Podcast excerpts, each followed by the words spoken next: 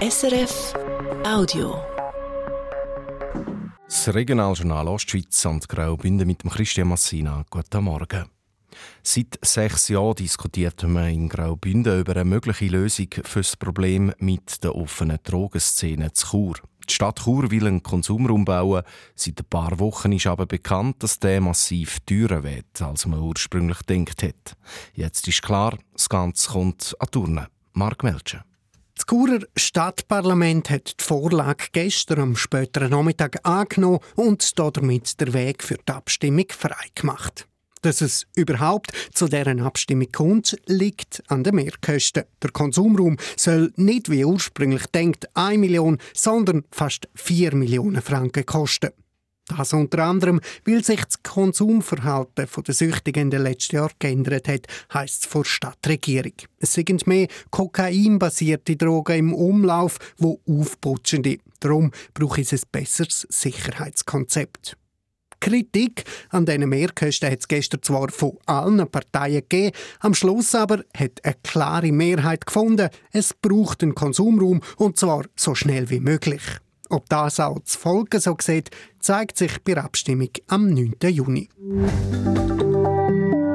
Die Kurtaxe. Fast überall in der Schweiz wird sie für Übernachtungen verlangt. Zu den wenigen Kantonen, wo es die noch nicht gibt, gehört der Thurgau. Das soll sich jetzt ändern, finden über 70 Grossrätinnen und Grossräte. Michael Ullmann. Und zwar sollen künftig alle, die gegen Geld eine Übernachtungsmöglichkeit im Thurgau anbieten, bei ihren Gästen eine Kurtaxe verlangen. Von Hotel und Pensionen bis zu Campingplätzen, Jugendherbergen und auch Ferienwohnungen fordert der EVP-Grossrat Roger Steiger, der einen entsprechenden Vorstoß lanciert hat. Der Thurgau hat das noch nicht und äh, tut eigentlich jährlich äh, über den kantonalen Finanzhaushalt eigentlich einen Beitrag leisten, um eben Tourismusförderung Thurgau zu unterstützen. Und eigentlich möchten wir dort ein bisschen eine Reduktion bewirken. Getreu nach dem Verbraucherprinzip, wer übernachtet, zahlt mit einem Beitrag auch gerade etwas an Tourismus. Denkbar sägen zum Beispiel 3 Franken pro Übernachtung. Eine Ausnahme geben soll es für Schulklassen und Kinder bis zum vollendeten 12. Altersjahr. Da würde schon bei 400.000 Übernachtungen pro Jahr im Tourismus gleich viel Geld in die Kasse spülen wie jetzt vom Kanton. Und der Thurgau müsse die nächsten Jahre sowieso sparen, also kommt die Einführung von einer Kurtaxe zum richtigen Zeitpunkt. Es geht wirklich darum, dass der Kanton ein Millionenbudget minus hat. Und aufgrund von der Einführung von dieser Kurtaxe bewirken wir eigentlich, dass es möglich ist, den Beitrag zu kürzen, weil ja zusätzliche Gelder über die Kurtaxe, Übernachtungstaxe reinkommen, würde eigentlich eine Entlastung stattfinden.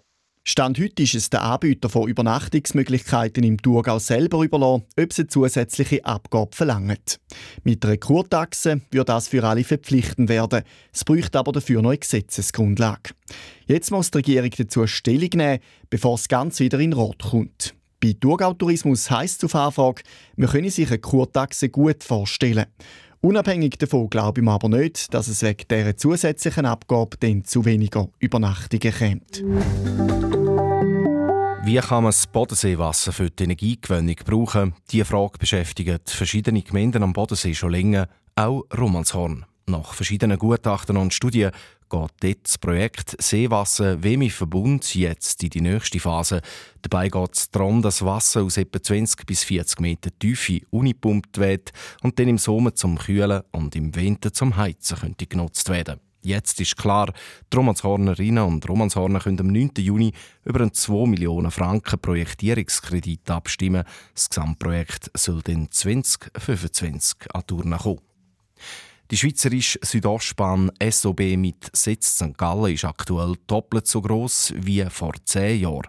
Zumindest was die Mitarbeitenden angeht. Innerhalb von zehn Jahren hat sich die Zahl der Angestellten verdoppelt. Wie die SOB schreibt, hat man seit kurzem mehr als 1000 Mitarbeitende. Grund für das Wachstum sind unter anderem die neuen Fernverkehrslinien Treno Gottardo und Aare Lind. Und mit dem Fahrplanwechsel Ende dieses Jahr dürfte noch mehr Personal dazukommen, schreibt das Unternehmen, wenn der Alperi Express von St. Gallen auf Chur den Betrieb aufnimmt. Und noch zum Wetter von SRF. Meteo. Am Vormittag ist es zum Teil noch bewölkt, der Tag durch wird es dann sonniger.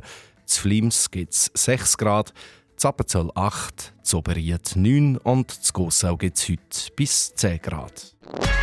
Das war ein Podcast von SRF.